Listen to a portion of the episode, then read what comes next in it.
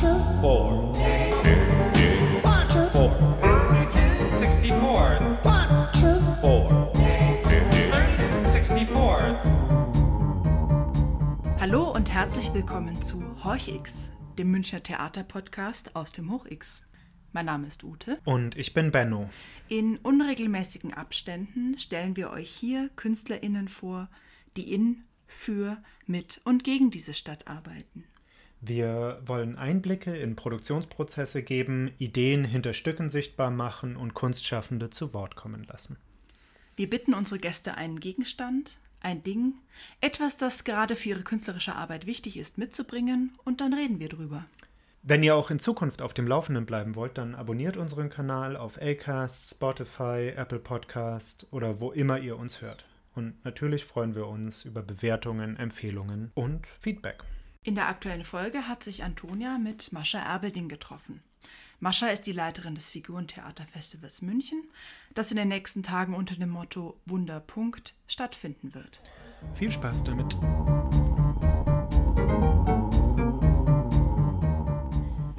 Hallo Mascha, herzlich willkommen. Schön, dass du bei uns hier im Hoch X vorbeischaust, mit Abstand natürlich. Was für einen Gegenstand hast du denn mitgebracht? Also ich habe hier eine Todhandpuppe mitgebracht mit sehr wunderschönen Skelettgrinsen. Ähm, ich habe die mitgebracht, ähm, weil sie für mich eigentlich so meine Verbindung zum oder erste Verbindung zum Figurentheater ein bisschen symbolisieren kann. Also ich habe meine Abschlussarbeit als Dramaturgin über den Tod im Figurentheater geschrieben, Funktion und Gestalt. Das habe ich gemacht, weil das eines der Themen ist, die mich besonders faszinieren eben in diesem Bereich mit der Puppe. Also es ist ein toter Gegenstand, eine tote Puppe, die dann lebendig wird. So lebendig, dass man dann, äh, also zumindest ich, weine mehr, wenn eine Puppe stirbt, als wenn ein Schauspieler auf der Bühne so tut, als würde er sterben. Diese Puppe, die hat eine ganz lange Tradition, ähm, kommt im Kasperltheater vor, kommt bei Pulcinella vor und ich liebe Pulcinella-Spiele. Also, und da wird der Tod natürlich regelmäßig ausgetrickst, totgeschlagen, in einen Sarg gezwängt.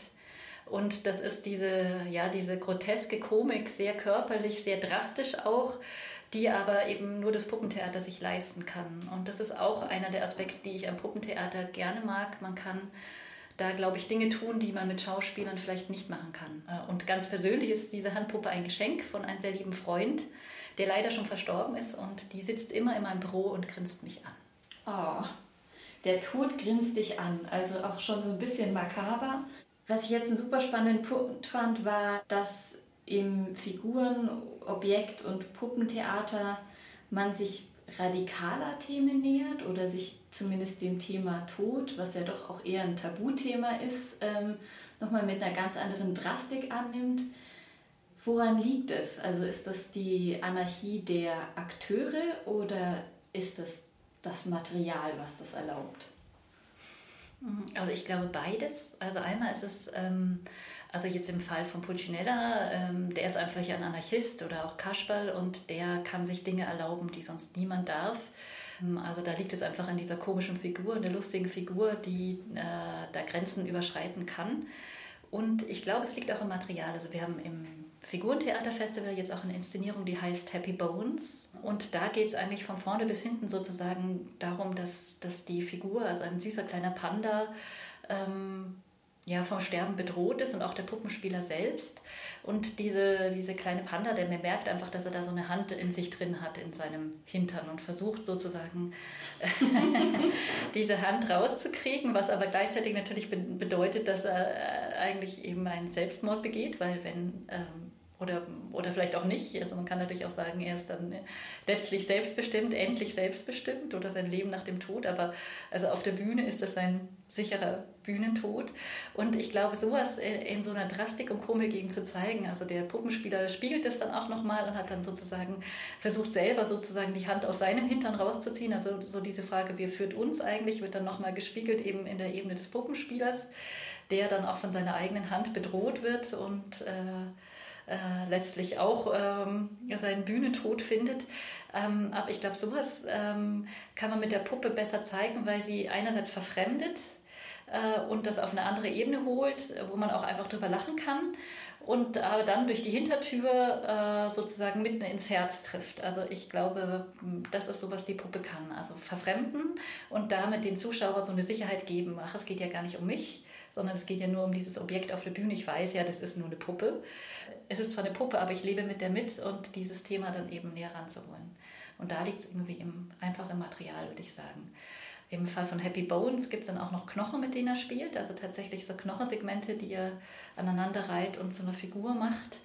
Ähm, und sozusagen tatsächlich also eigentlich äh, ja, den, den, den Tod lebendig macht oder das Symbol für den Tod zusammensetzt zu immer neuen Figuren und, und leben lässt. Das ist ja eigentlich auch total irre, weil es ja doch Themen sind, die äh, sehr erwachsen auch sind und gleichzeitig aber von dem, was für eine Bildsprache verwendet wird, genauso ja auch für Kinder total funktionieren können. Also ich würde sagen, prinzipiell ist Figurentheater für, für alle geeignet, ähm, ist aber ein wunderschönes ähm, Theater für Kinder. Also so von der Herkunft des Figurentheaters, da gibt es ja verschiedene Theorien.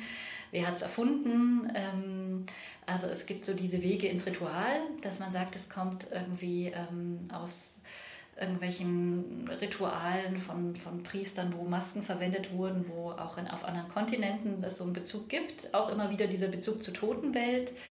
Und dann ist es natürlich was ganz Erwachsenes oder eben eigentlich etwas für alle, weil äh, im Ritual, da gibt es natürlich Adressaten, aber letztlich ist es für die gesamte Gesellschaft gedacht.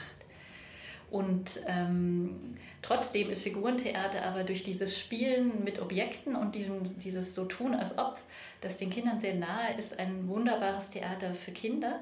Also da haben die Figuren, glaube ich, auch nochmal den Vorteil, dass die äh, Kinder die noch näher ranlassen auch. Also wir kriegen ganz oft die Frage nach Vorstellungen, also bei unseren Vorstellungen ist es ja normalerweise so, dass man den Puppen da noch sehr nahe kommen kann, gerade als Kind. Das ist jetzt momentan ein bisschen schwierig, aber normalerweise eben schon. Und da bekommt ganz oft diese Frage, äh, verbunden mit vielleicht auch ein bisschen Angst, ähm, ist diese Figur echt? Und damit ist gemeint, lebt die echt? Und für die Kinder ist diese Frage gar nicht so klar zu beantworten. Also so die Älteren wissen das eigentlich schon, aber ich glaube, so diese Verbindung zu dem, dass ähm, ein Objekt oder eine Puppe oder ein Kuscheltier eigentlich lebendig ist, ist da viel näher. Und dadurch ähm, ist für die, glaube ich, noch viel mehr dieses Theater ein viel echteres Theater. Also mit Puppen ist es viel echter als mit, mit Menschen. Und dann gibt es natürlich eben auch die Möglichkeit, da ähm, einfach fantastische Welten auch aufstehen zu lassen. Also das ist für Erwachsene gleichermaßen interessant, aber für Kinder vielleicht auch eben nochmal toll. Also wo sonst kann, kann eine Figur tatsächlich fliegen oder kann eine Figur aufgepustet werden wie ein Luftballon oder irgendwie sowas. Das kann man mit Figuren toll machen oder auch eben mit äh, verschiedenen Größen spielen. Also dann kann kann die Puppe mal in ganz klein vorkommen, eben in Relation zu einem zu einem Riesenhaus oder weil sie ganz weit weg ist und dann ist sie plötzlich wieder vorne und ist ganz groß. Und damit ähm, ja, kann man auf der Bühne viel, viel mehr machen und ich glaube, das äh, liegt den Kindern auch nahe oder so, dass man, dass man einfach sehr fantasievoll spielt und da holt man sie dann, denke ich, auch ganz gut ab. Ich also ich könnte mir vorstellen, dass das natürlich auch was ist, was gut tut, äh, das immer mal wieder zu erleben. Also dass das, was wir grundsätzlich als Grenzen oder als Normen schon akzeptiert haben, also sei es jetzt sowas wie Dinge, wogegen man wirklich nichts tun kann, wie Schwerkraft oder so, also die ja mhm. jeden Tag auftritt, dass sowas doch einfach überschritten werden kann und ausgehebelt werden kann im Theater und man sowas dann eben auch nochmal miterleben kann. Mhm. Und vielleicht dann eben doch auch wieder hinterfragt, was man eigentlich so im Tag, äh, im Alltag so als gegeben präsentiert bekommt oder ob es nicht doch noch Möglichkeiten gibt, da so ein bisschen Grenzen wieder zu überschreiten und auszuloten. Ich könnte da auch anknüpfen, weil ich finde, das ist nämlich auch nochmal, also gerade auch eine Stärke vielleicht von Objekttheater äh, das ja sehr reduziert teilweise arbeitet, also wirklich nur mit Gegenständen und aber einfach sozusagen die Assoziationen, die der ähm, Zuschauer hat, abholt und dann aber was komplett anderes damit macht. Und tatsächlich eben diese, äh, diese Sichtweise auf die Dinge nochmal umdreht, von oben, von unten, von einer ganz anderen Warte äh, drauf guckt und plötzlich ja, ist die Welt eine andere geworden oder ähm, so hat man das noch nie gesehen. Und das finde ich ist etwas, was das Figurentheater ganz besonders gut auch kann, weil die Spieler eben oft von einem Material ausgehen und erstmal so gucken, was kann das denn?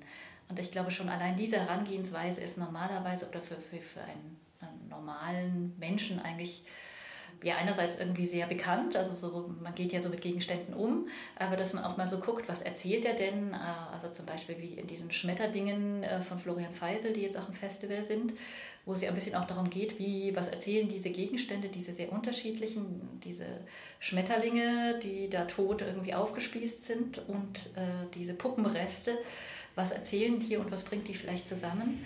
Und einfach zu gucken, was können die, was machen die und ähm, äh, dann die in vielleicht einer völlig ungewohnten Weise auch zu zeigen oder zu spielen. Mit so einer totalen Offenheit oder so einer bewusst gewählten Naivität wieder an die Dinge, die uns umgeben, ranzugehen. Meinst du, das ist was, was man trainieren kann? Also ich glaube schon. Ich meine, dafür gibt es Schulen. ähm, aber ich glaube, man muss sowas schon auch mitbringen.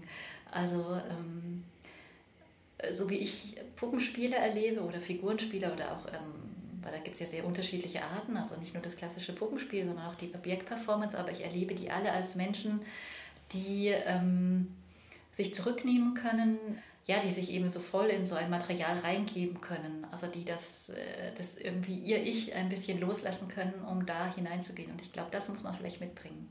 Schauspielerische Fähigkeiten auf jeden Fall, aber gleichzeitig auch äh, ein hohes Potenzial von ähm, ja, sich verstecken, sich selbst verleugnen sich eben mal zurücknehmen können. Und das muss man vielleicht wirklich mitbringen, so ein Talent. So neugierig bleiben an, am Leben. Mhm. Ähm, also neugierig sein am Leben ist ja tatsächlich auch was, was, glaube ich, so ein Grundmotiv oder so eine Grundfrage, äh, insbesondere im zeitgenössischen Theater ist. Also so versuche doch nochmal einen anderen Blick auf unsere Lebensrealität zu werfen wenn ich mir so anschaue, was zum Beispiel in den letzten Jahren so im, ich nenne es jetzt mal avancierten Theater ähm, an Stadt- und Staatstheatern, ähm, aber auch in der freien Szene gelaufen ist, da werden immer mehr Elemente vom Figuren- oder vom Objekttheater mit aufgenommen. Also ähm, KünstlerInnen, die jetzt schon, sag ich mal, eher so Popstars der Szene sind, wie Rimini-Protokoll, oder auch Philipp Ken ähm, benutzen immer mehr Mittel des Figuren- und Objekttheaters, indem sie zum Beispiel äh, einen Roboter als einzigen Performer auf die Bühne stehen, ähm, stellen. Steile These, ist das Figuren-, Objekt- und Puppentheater vielleicht eigentlich die Kunstform im Theater, die immer wieder neue Formen erfindet? Ähm, also sozusagen die erneuernde Kunstform des Theaters? Das hört man immer gerne. Ich glaube schon. Also auch gerade dieser Begriff Figurentheater wurde ja mal erfunden, um sich sozusagen abgrenzen, abzugrenzen von diesem reinen Puppentheater und zu sagen, so wir machen Figurentheater, wir öffnen uns gegen Materialien. Und ich erlebe die Szene schon als eine sehr offene, sehr weite und ähm, ich finde das auch schön, wenn, wenn dann eigentlich Produktionen außerhalb dieser Nische kommen, die man ähm, äh, reinsten Gewissens als Figurentheater bezeichnen könnte, weil ich glaube, das ist eigentlich das einzige Problem, das das Figurentheater vielleicht noch hat. Also wenn es dieses Label hat, Figurentheater, dann denken viele, ach, das ist ja für Kinder und das muss ich mir nicht anschauen oder Puppen interessiert mich doch nicht. Ähm, aber prinzipiell würde ich sagen, ja, das ist eine sehr experimentierfreudige Kunstform, die immer wieder auch Begegnungen zur bildenden Kunst sucht oder äh, ja eben auch gerade dieses Thema Roboter. Ähm, äh, ist äh, sehr interessant für die Figurenspieler, auch neue Medien, weil äh, mit, mit Medien arbeiten wir sozusagen schon immer.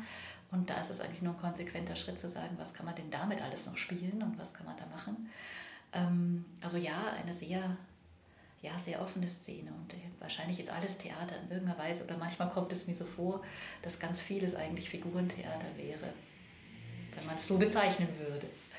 Wie schafft man es dann angesichts so einer Vielfalt? Also ich meine, wir haben jetzt schon was von einem kleinen Panda-Bären mit einer Hand im Hintern gehört. Wir haben was von Porzellanfiguren und von äh, aufgespießten Schmetterlingen äh, in einem Rechercheprojekt gehört. Wie schafft man das dann bei so einer Vielfalt von Formen und Projekten im Figuren, Puppen, Objekt, Theaterbereich eine Auswahl für ein Festival zu treffen? Also wir sind eigentlich normalerweise außerhalb von Corona-Zeiten sehr stolz darauf, dass wir ein thematisch festgelegtes Festival haben.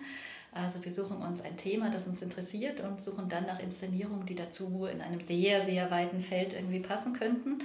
Und jetzt dieses Jahr hat uns Corona so ein bisschen den Strich durch die Rechnung gemacht. Also es ist tatsächlich ein Festival gefunden, das mehrere rote Fäden hat, mit Produktionen, die noch aus unserem ursprünglichen Thema stammen. Das sollte eigentlich äh, Machtgeschichte sein, also Geschichte auf dem Figurentheater, also Autobiografie oder persönliche Geschichte oder eben tatsächlich auch wirklich hochbrisante geschichtliche Themen.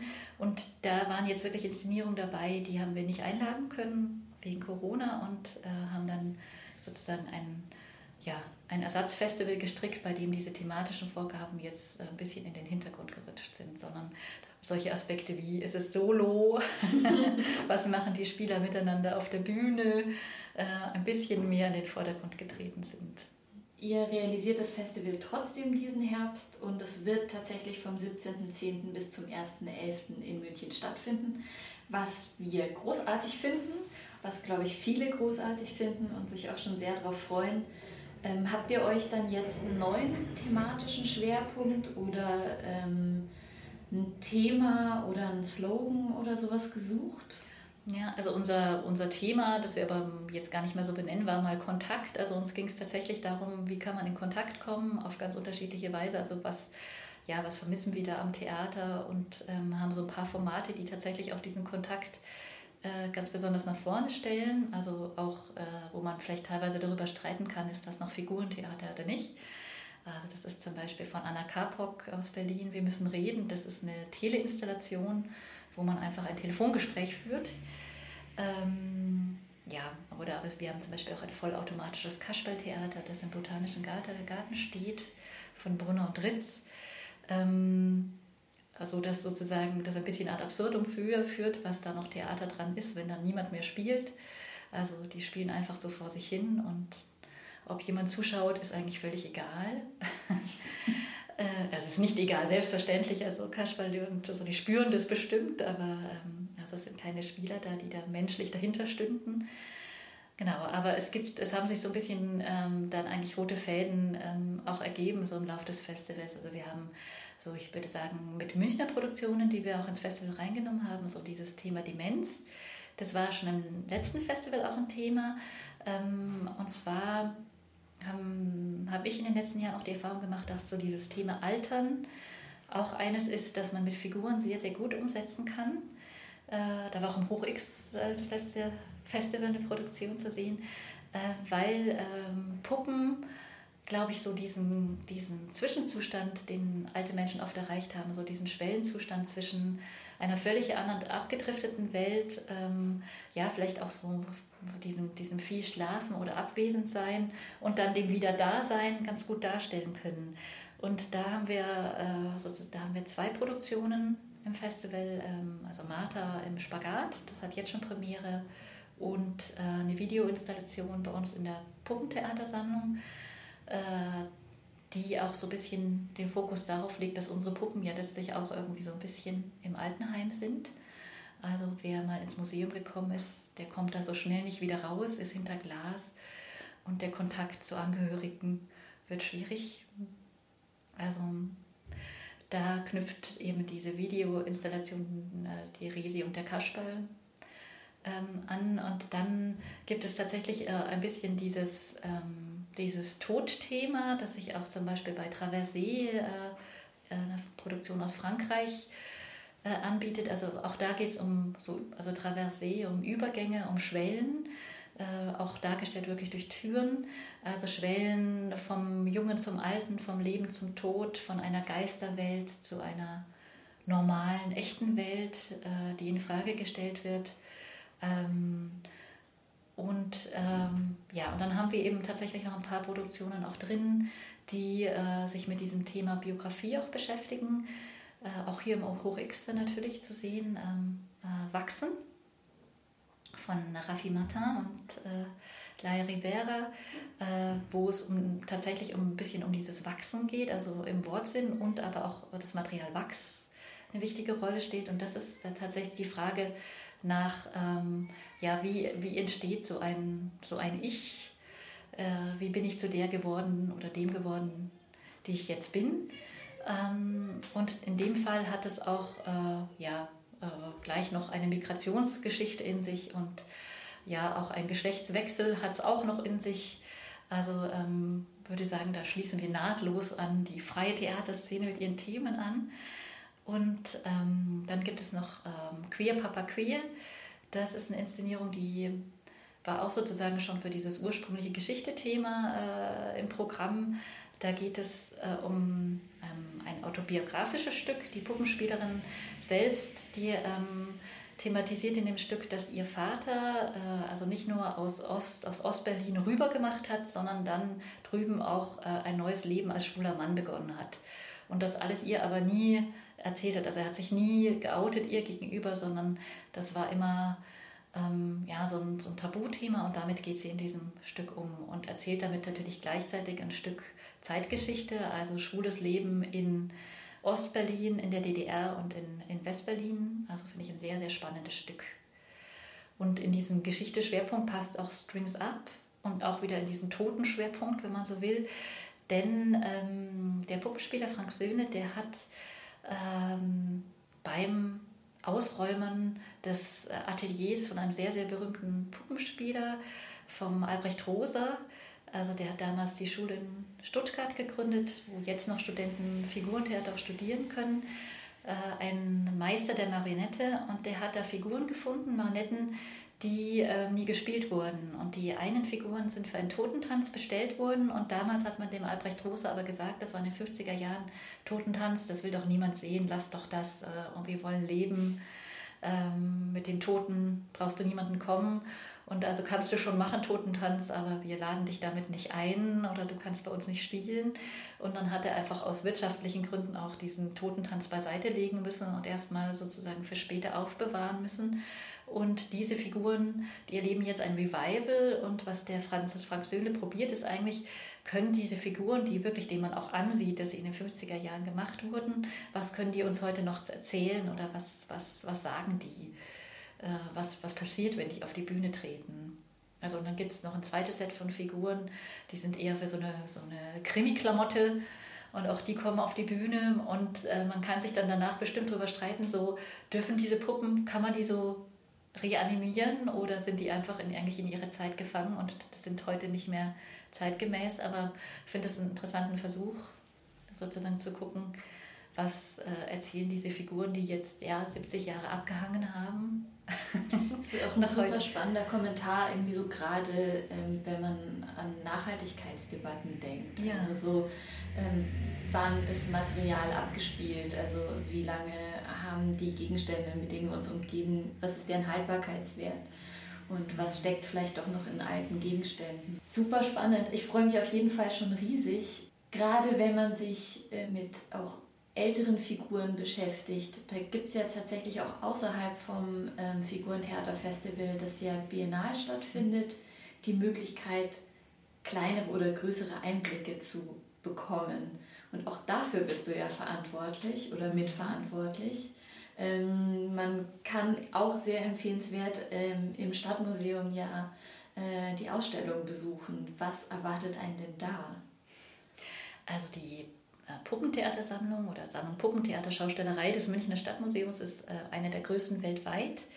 Und die Dauerausstellung hat zwei Teile. Also der erste Teil ist dem Puppentheater gewidmet. Ähm, da begegnet man dem klassischen Kasperltheater, Wandermarionettentheater, dann sehr, sehr schöne Figuren aus der ersten Hälfte des 20. Jahrhunderts, ähm, auch ein paar asiatischen Figuren und das Besondere ist vielleicht, dass äh, es zumindest das Bemühen äh, gibt, diese auch an ihren Bühnen zu präsentieren teilweise. Also da ist eine schöne Marionettenbühne aufgebaut, ein Kasperltheater mit Sitzen davor, äh, wo man eben tatsächlich so ein bisschen sich fühlen kann wie im Kasperltheater.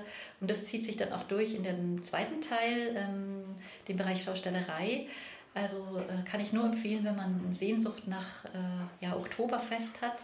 Also weil es gibt eine Schießbude, es gibt ein Panoptikum, es gibt äh, King Kong, überlebensgroß, es gibt äh, ja, sich bewegende Skelette, es gibt Karussellfiguren, es gibt ein Theatro Mundi, also so ein bisschen, ein bisschen Jahrmarktsatmosphäre kommt da auf.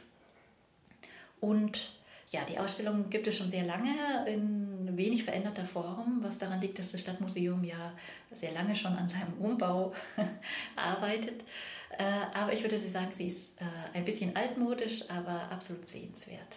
Also vielleicht noch zum Abschluss, ähm, wenn ich in andere Städte schaue, wie zum Beispiel nach Berlin oder auch nach Stuttgart, ähm, aber auch nach Leipzig, ähm, da gibt es ja tatsächlich auch eigene Theater die das ganze Jahr über ähm, Figuren, Objekt- und Puppentheater zeigen und Ausbildungsstätten, an denen ich Figurenspiel, äh, Puppenspiel studieren kann. Äh, in München gibt es zum Beispiel ähm, keine, explizite, keine expliziten Fördermittel für Figuren- und Objekttheater, für freie KünstlerInnen. Hast du irgendeinen Wunsch für die Zukunft oder so ein Bild von ähm, Figuren-Objekttheater in München in fünf Jahren, wo du sagen würdest, das fände ich super? Also fünf Jahre ist ziemlich schnell. Also was man sich ja immer so ein bisschen ähm, wünscht, wenn man dann nach Berlin oder, äh, oder auch nach Stuttgart fährt, ist eben tatsächlich so ein Spielort, weil es gibt hier in München natürlich das Münchner Marionettentheater, aber das ist doch sehr auf diese Form der Marionette festgelegt, auf die Fadenmarionette, äh, was auch schön ist, aber es gibt sozusagen für andere Formen, ähm, die müssen sozusagen gucken, wo sie unterkommen. Ich bin jetzt ja sehr froh, dass es diese Kinder- und Jugendtheaterförderung mittlerweile gibt, weil äh, Vorher war es sogar eigentlich eher ein Ausschlusskriterium, wenn man Figurentheater gemacht hat, dann musste man das immer so ein bisschen verstecken. Also in Wirklichkeit ist das ganz was anderes und da kommen nur am Rande Puppen vor, weil äh, das nicht förderwürdig galt. Also ich würde mir theoretisch natürlich wünschen, es gäbe auch so ein Zentrum hier, es gäbe vielleicht sogar äh, diesen leider nach, ich glaube, nur zwei Jahren wieder gestorbenen Studiengang Figurentheater an der Theaterakademie August Everding das war, fand ich eigentlich ein sehr, sehr schöner Versuch äh, und hätte auch gut zu dieser Akademie gepasst, dass dieser Beruf da eben auch dabei ist. Also, aber ich glaube, ich fürchte in fünf Jahren, das ist so konkret, da wird so viel nicht passieren. Aber mein Wunsch wäre natürlich schon, dass es so eine Art von Figurentheaterzentrum gibt, äh, wo, ja, wo man auch co-produziert, äh, wo man eben versucht, auch eine Szene an München zu binden und tatsächlich dann auch ja, äh, Spieler zu haben, die hier, die hier arbeiten wollen, die hier leben wollen und die ganz unterschiedliche Produktionen machen. Und da gibt es jetzt momentan schon einige, äh, die auch immer mal wieder was mit Figuren machen, aber so richtig viel gibt es nicht. Und das finde ich sehr schade. Also ja, da würde ich mir mehr wünschen. Vielleicht dann, wenn das Stadtmuseum doch umgebaut wird, in dem neuen Saal, den wir dann haben werden, vielleicht kann man da so ein bisschen was mehr aufbauen in der Richtung. Aber fünf Jahre ist absolut zu kurz, für ich. ja. Wer weiß, was dann in zweimal fünf Jahren alles passiert. Ich kann an dieser Stelle nur sagen, so ein bisschen mehr Anarchie ist München auf jeden Fall zu wünschen und ich sehe totales Potenzial darin, dass insbesondere so eine Figuren- und Objekttheaterszene ähm, das in die Stadt bringen könnte. Und freue mich schon sehr, sehr auf das Festival, ähm, freue mich auf alle Projekte, die im öffentlichen Raum stattfinden und drücke natürlich die Daumen, dass das Wetter auch gut ist und freue mich auf alles, was in der Schauburg, im Hoch-X, ähm, im Stadtmuseum und an allen weiteren Spielorten stattfinden wird. Und danke dir für das tolle Gespräch. Ja, danke dir. One, two, four, six, four, 64, one, two, four.